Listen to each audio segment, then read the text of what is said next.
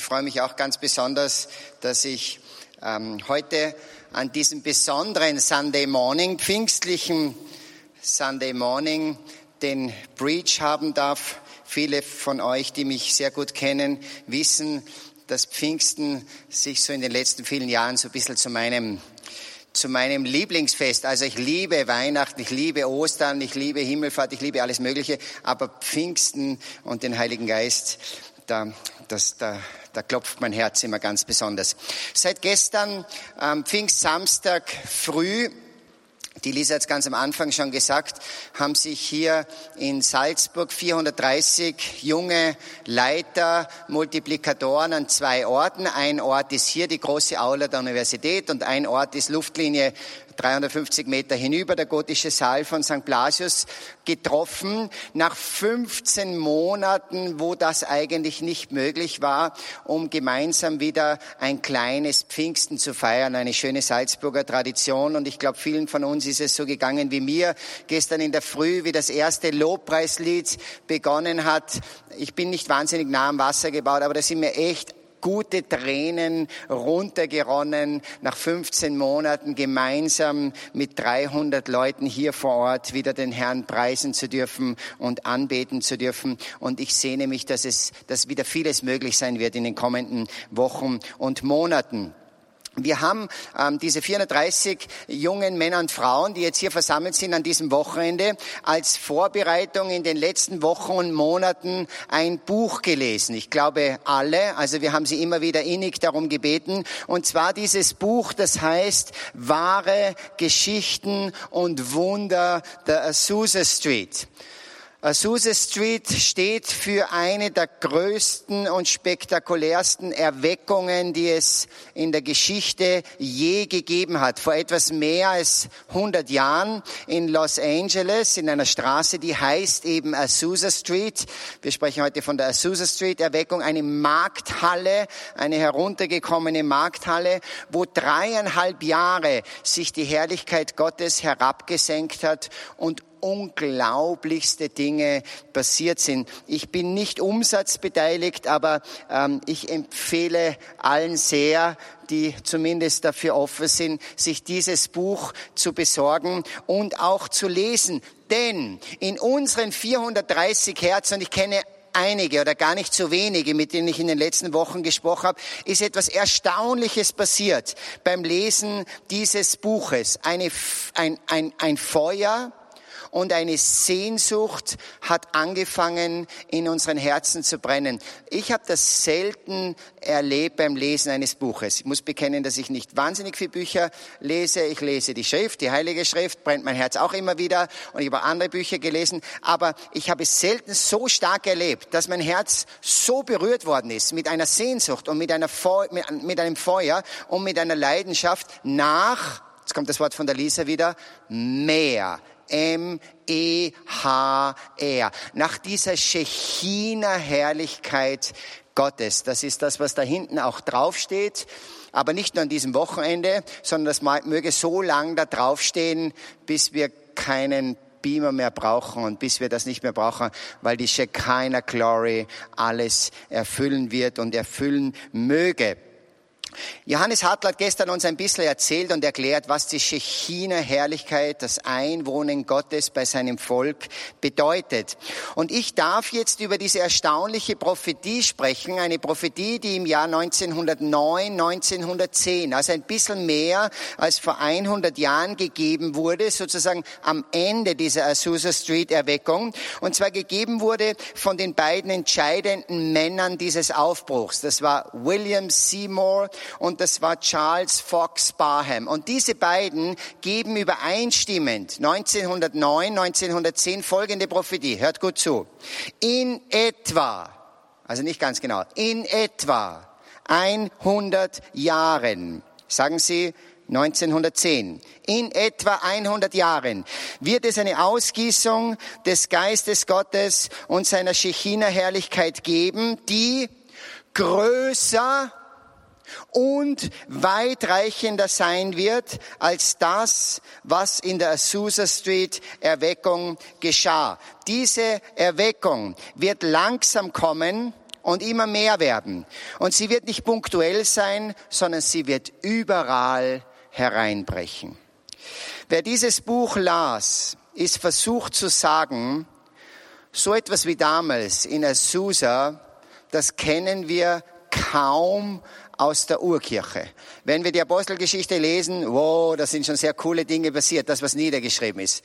Aber wenn wir dieses Azusa-Buch lesen, dann müssen wir sagen, was ist da abgegangen? Dreieinhalb Jahre diese unglaublichen Zeichen und Wunder, diese, diese Gegenwart Gottes, die geblieben ist, dreieinhalb Jahre, Tag und Nacht, Woche für Woche, Monat für Monat. Und dann heißt es in dieser Prophetie, es wird etwas kommen, das noch größer und weitreichender sein wird. Und wann soll das passieren?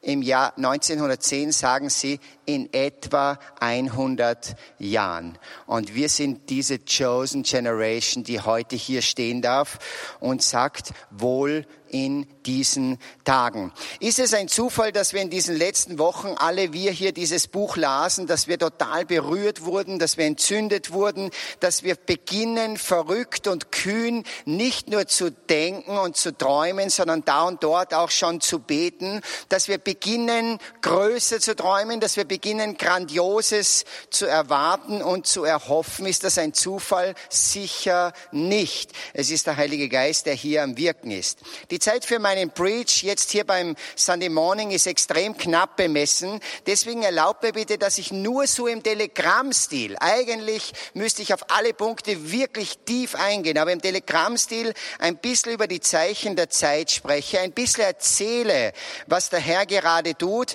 Bitte im Hinterkopf immer diese Prophetie aus dem Jahr 1910 habend. Elena Guerra eine italienische Ordensschwester, sie ist selig gesprochen, große Verehrerin des Heiligen Geistes, drängte Papst Leo den 13. in vielen vertraulichen Briefen so rund um das Jahr 1900, also kurz bevor Azusa begann, ein Jahrhundert des Heiligen Geistes auszurufen. Und der Papst ging auf die Bitte dieser Ordensschwester ein mit einer eigenen Enzyklika, aber besonders mit einem Gebetssturm, den er damals initiierte, um eine mächtige Ausgießung des Heiligen Geistes am Vorabend des 20. Jahrhunderts. Und was passierte? Erstaunliches, denn schon bald danach erfuhr man von diversen Geistausgießungen an verschiedenen Orten. Es ist ein bisschen der Humor Gottes. Das Oberhaupt der katholischen Kirche, der Papst, startet mit einem Gebetssturm, bittet, dass der Heilige Geist kommt, um alle zu erfüllen, ruft den Himmel an und der Himmel gibt Antwort, aber auf seine Art und Weise. Die Geistausgießungen beginnen nämlich, aber nicht in der katholischen Kirche. Ich müsste sagen, noch nicht in der katholischen Kirche. Eine neue, wunderschöne, erfrischende, gewaltige Bewegung beginnt, die charismatische Bewegung oder auch Pfingstbewegung genannt. Heute, der Max hat es gestern schon gesagt, gehören ungefähr 600 Millionen Christen dieser Bewegung an. Es gibt weltweit im Moment 2,4 Milliarden Christen. Also jeder vierte Christ gehört schon zu dieser gewaltigen Bewegung. Wir als Loretto-Gemeinschaft ganz sicher auch. Diese Bewegung eroberte in verschiedenen, die verschiedenen Kirchen in vier großen großen Wellen. Am Anfang waren es die Pfingstler, deswegen auch die Pfingstbewegung. In den 50er und 60er Jahren des letzten Jahrhunderts, Jahrhunderts waren es die protestantischen Kirchen, die von dieser charismatischen Bewegung erobert wurde. Bei uns in die katholische Kirche brach diese charismatische Bewegung so nach dem Zweiten Vatikanischen Konzil herein und extrem spannend, extrem spannend. Mit Ende der 70er und Anfang der 80er Jahre bricht diese Bewegung in das Volk Israel hinein. Wir sprechen heute von dieser unglaublich spannenden Bewegung. Da müsste man jetzt längere Zeit drüber sprechen der messianischen Juden. Männer und Frauen, die dem Fleische nach Juden sind, aber durch eine Erfahrung des Heiligen Geistes erkennen, dass der Messias, auf den ja ganz Israel noch wartet, schon gekommen ist in der Person des Jeshua.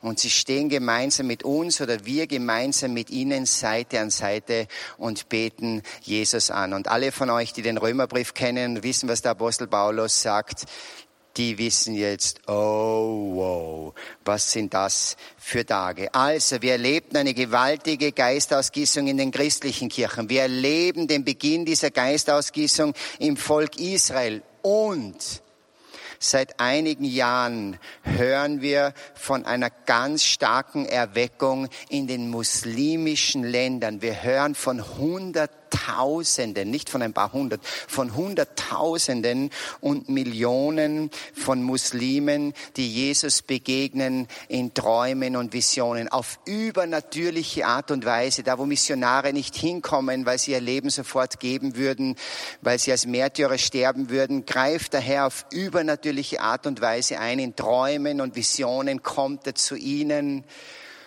und sie lernen Jesus kennen und ganz viele werden Christen und lassen sich taufen und werden ganz viele von ihnen zu Märtyrern und das Blut der Märtyrer ist der Boden für noch Größeres. Das sind die Tage, in denen wir leben, liebe Freunde. Amazing, was gerade passiert. Innerhalb der christlichen Kirchen erleben wir seit einigen Jahren, habt immer diese Prophetie im, Hinter, im Hinterkopf bitte, erleben wir seit einigen Jahren ein ganz neues und wunderbares ökumenisches Miteinander. Stein für Stein, Ziegel für Ziegel der Mauern, die uns seit Jahrhunderten trennen, werden in diesen Tagen abgetragen aufeinander zugehen, Vorurteile ablegen und vor allem viele neue Freundschaften. Das ist das Drängen des Heiligen Geistes in diesen Tagen. Nicht nur bei uns, Loretta, sondern das macht er in allen Gruppen und Kirchen der Heilige Geist. Wie Nicky Gamble, der Motor der Alpha-Bewegung, immer und immer wieder sagt, it's all about friendship. Und noch ein ganz großes und wichtiges Phänomen, über das ich kurz sprechen möchte und das ist Medjugorje. Seit genau 40 Jahren kommt die Mutter Gottes als Königin des Friedens bis zum heutigen Tag, jeden Tag. Und sie ruft uns auf zur Umkehr, sie ruft uns auf zur Nachfolge und sie ruft uns auf zu einem heiligen Leben. Für all jene von euch, die jetzt zugeschaltet sind, die regelmäßig auch in dieser Sunday Morning Gemeinde dabei sind, ähm, möchte ich ähm, euch bitten, also auch für alle, die nicht Katholiken sind oder die sich überhaupt mit diesem Thema Mutter Gottes, Maria, Erscheinungen ein bisschen schwer tun, möchte ich bitten um ein weites Herz in diesen nächsten wenigen Minuten, beziehungsweise ich bitte dich um das, was ich in meiner Jüngerschaftsschule vor 30 Jahren gelernt habe. Damals ist uns gelehrt worden am Anfang dieser Jüngerschaftsschule, alles, was für dich jetzt dran ist, alles, was für dich gut ist, alles, wo du gut mit kannst, das ist. Aber das, was für dich im Moment zu steil ist, das lass einfach. Du musst nicht alles konsumieren. Und dieses Wort gebe ich bitte allen weitern, die vielleicht in den nächsten zwei, drei Minuten jetzt sagen, wow, das ist nicht ganz das meine. Marienerscheinungen, das ist uns Katholiken nicht fremd. Wir denken an Lourdes, wir denken an Fatima und wir denken an ganz viele andere Orte, an denen die Mutter Gottes im Laufe der Jahrhunderte immer wieder gekommen ist. Nie mit einer neuen Botschaft, nie, sondern immer wieder zurückverweisend auf das Evangelium. Immer wieder diese Botschaft kehrt um, kehrt um zu Jesus, meinem Sohn. In Medjugorje, die Erscheinungen beginnen am 24. Juni 1981, ganz spannend, am Vorabend des Festes Johannes der Täufer. Und wir wissen, wer Johannes der Täufer war. Er war der Rufer in der Wüste. Er war der, der den Weg bereitet hat. In Medjugorje sagt die Mutter Gottes schon ganz am Anfang ihrer Erscheinungen, es wird das letzte Mal sein, dass ich komme. Unsere Gemeinschaft, die Loreto-Gemeinschaft, ist eine unmittelbare Frucht von Medjugorje. Unser allererster Gebetskreis im Oktober 1987, ich habe die große Ehre gehabt, damals dabei sein zu dürfen, war die Folge einer wunderbaren Wahlfahrt ein paar Monate vorher. Wir sind seit 35 Jahren ganz eng verbunden mit den Botschaften der Mutter Gottes. Und viele von uns und auch viele von euch kennen die Geschichte von Medjugorje, kennen die wichtigsten Ereignisse, kennen die großen Anliegen der Mutter Gottes, kennen diese fünf Steine von Medjugorje. Erlaubt mir, dass ich euch etwas Wunderschönes erzähle, eine kleine Geschichte, eine kleine Begebenheit erzähle, wo ich nicht weiß, ob die viele von euch kennen, aber ich bin zutiefst davon überzeugt, dass auch dieses Ereignis Teil von dem ganz Großen ist, das der Herr in diesen Tagen tut. Es gibt sechs Seherkinder in Medjugorje. Die älteste ist die Witzka. Und die Witzka durfte über einen längeren Zeitraum das Leben dieses jungen Mädchens, dieser jungen Miriam aus Nazareth sozusagen sehen. Wir wissen ja über das Leben Marias, über das Leben der Mutter Gottes eigentlich ganz wenig in der Schrift.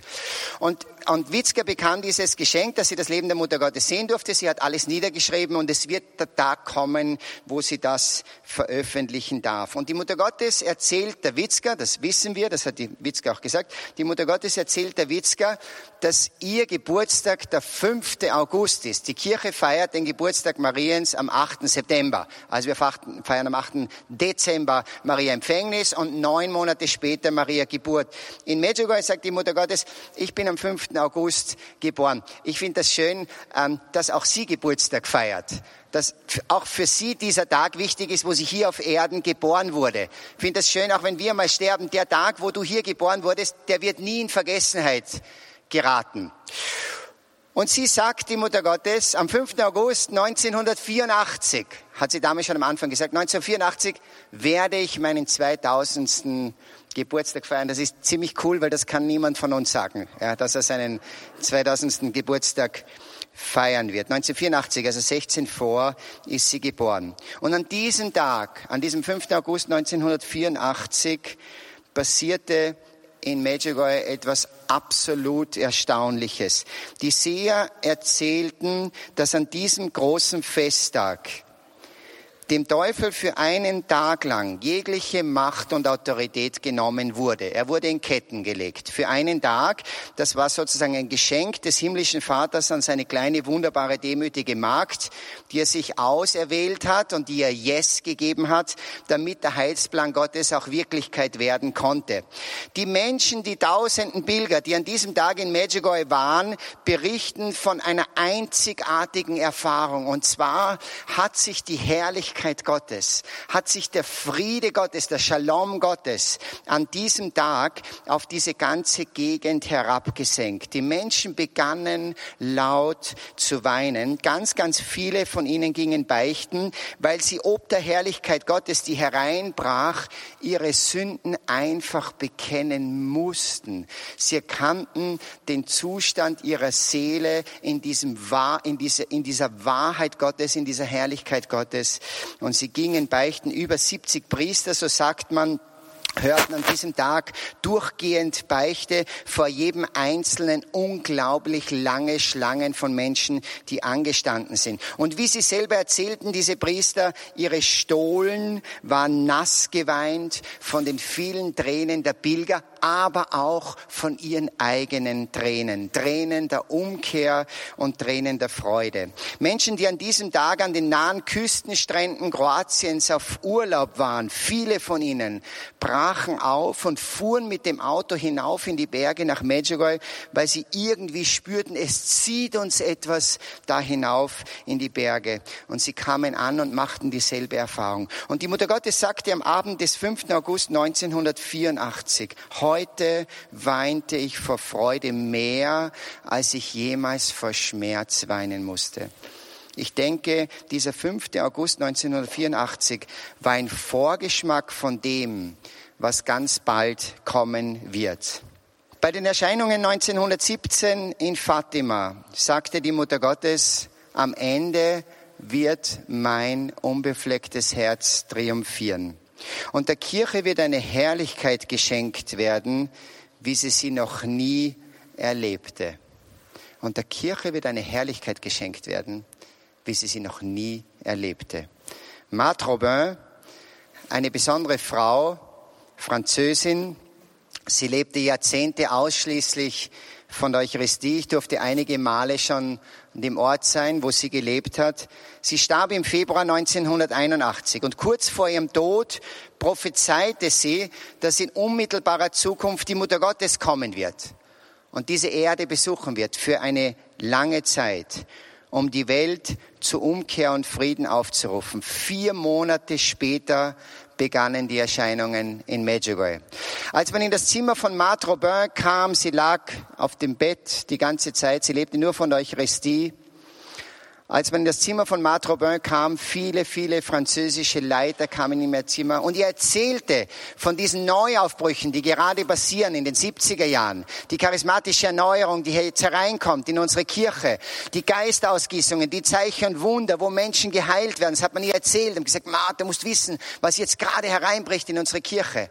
Dann hat sie gesagt, ich weiß, ich weiß. Aber ihr müsst eines wissen.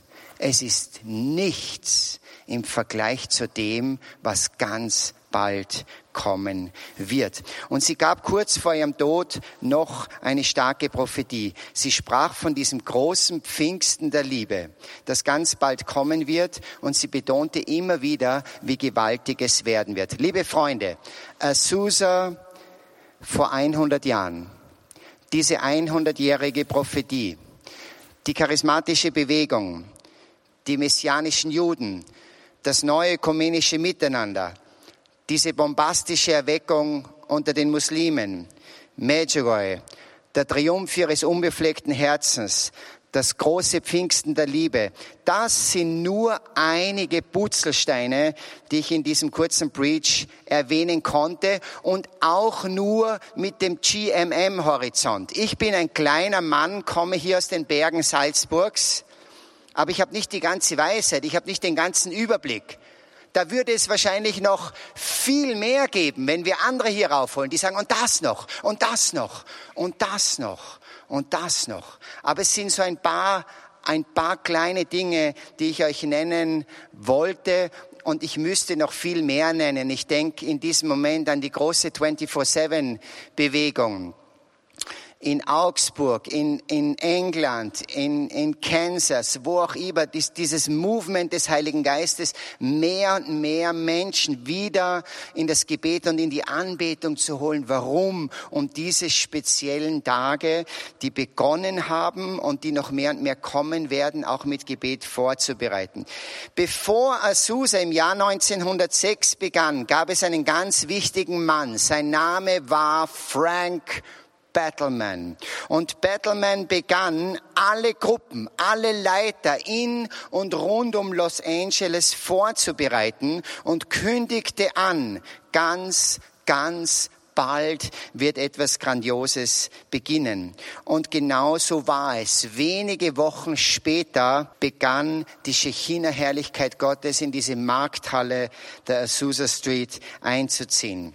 Er ahnte es, er spürte es, Gott sprach zu ihm und er war gehorsam und ging und bereitete das Volk Gottes vor. So wie Battleman vor 100 Jahren, so rufen auch wir Pfingsten 2021 uns selber und euch allen zu. Bereitet euch vor. Bereiten wir uns vor, das Grandiose, hat schon begonnen, aber das absolut Grandiose steht unmittelbar bevor. Ich möchte für euch beten. Herr, was sind das für spannende Zeit? Herr, danke für diese Ehre und für dieses Privileg, dass wir in diesen Tagen leben dürfen.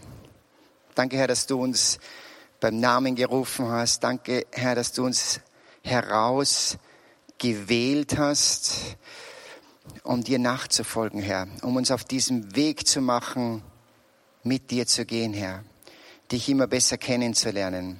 Herr, zu lernen, deine Stimme zu hören, zu lernen, das zu hören, was der Geist heute in diesen Tagen der Gemeinde sagt. Und Herr, danke, weil es ist absolut amazing, was du tust.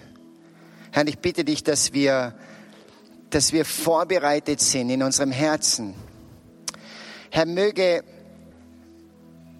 möge es uns nicht so gehen wie dem, den der Dieb in der Nacht überrascht, Herr. Möge es uns, uns nicht so gehen wie die Jungfrauen, die, die eingeschlafen sind, die gefeiert haben und die kein Öl mehr gehabt haben, sondern Herr, bereite unsere Herzen.